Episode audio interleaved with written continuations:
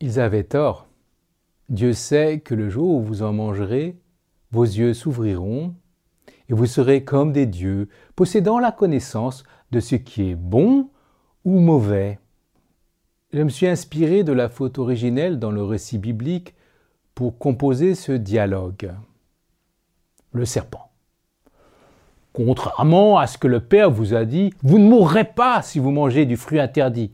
En réalité, vous deviendrez des dieux. Et cela, le Père ne le supporte pas. Adam et Ève. Mais alors, Père nous a menti? Tout ça parce qu'il veut garder sa divinité pour lui? Le serpent. À vous de voir. Moi, je n'ai rien dit.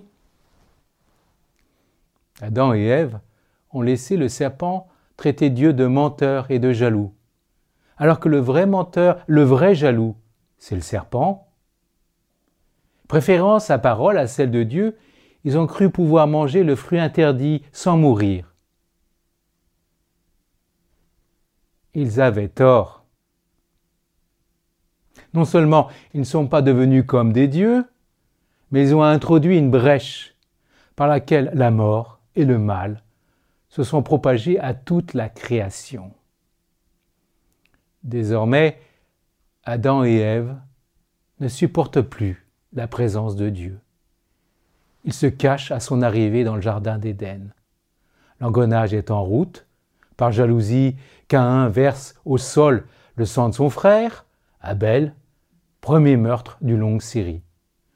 Le sol crie justice pour le sang innocent qu'il n'aurait jamais dû boire.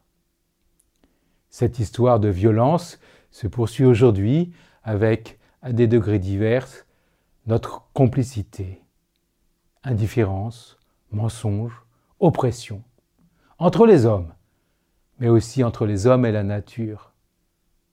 L'humanité continue cette œuvre de décréation. Par le sang du Christ qui parle plus fort que celui d'Abel, demandons pardon au Père. Père, nous avons péché contre toi. Pardonne-nous.